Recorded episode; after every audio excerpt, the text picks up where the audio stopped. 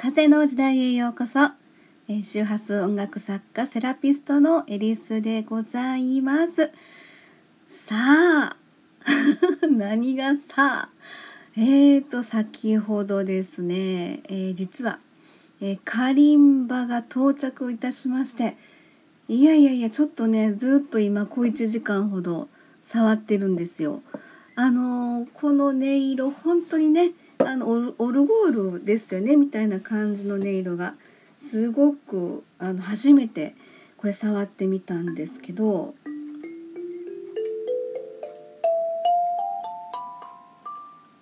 え17件ってやつなんですよ。っ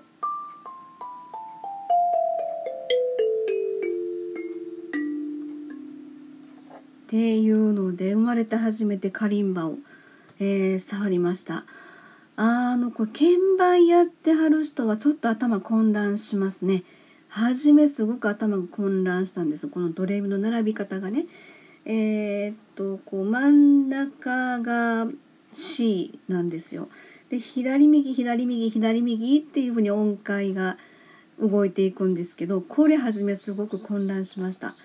でいろいろ中にですね、まあ、簡単な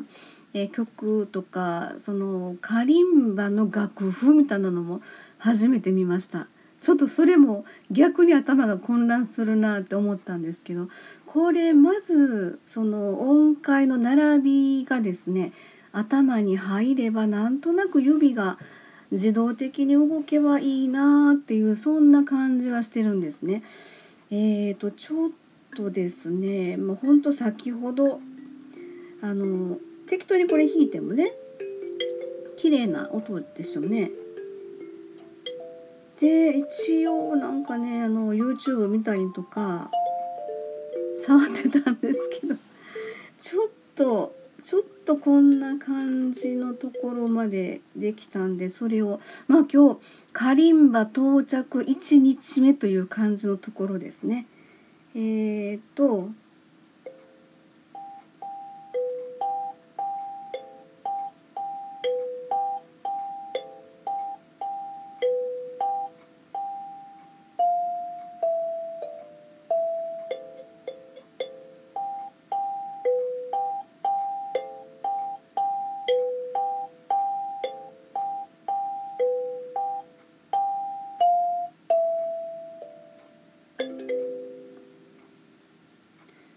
えー、っ と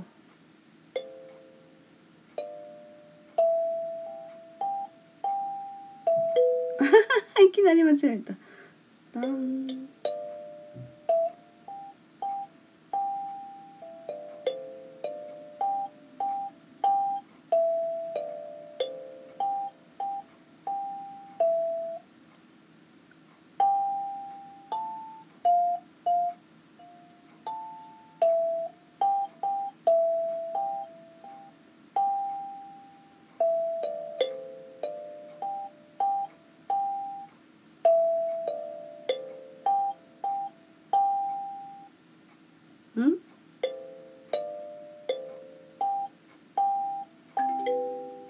みたいな感じで結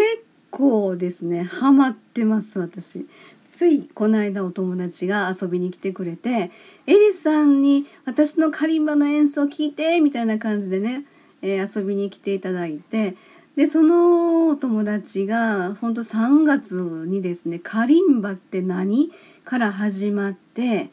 えー、それでちょっとまああのー、どこどこで弾くっていうねそういう目標があって6月の末やったからなんかのパーティーで弾かないといけなくなったみたいなことで人間って面白いですよね。なんかそういうあの目標ができると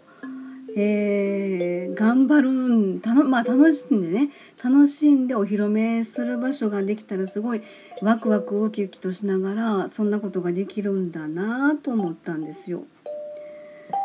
で私もですねあの特にまあライブとかでそんなお披露目できるような感じまでいけたらね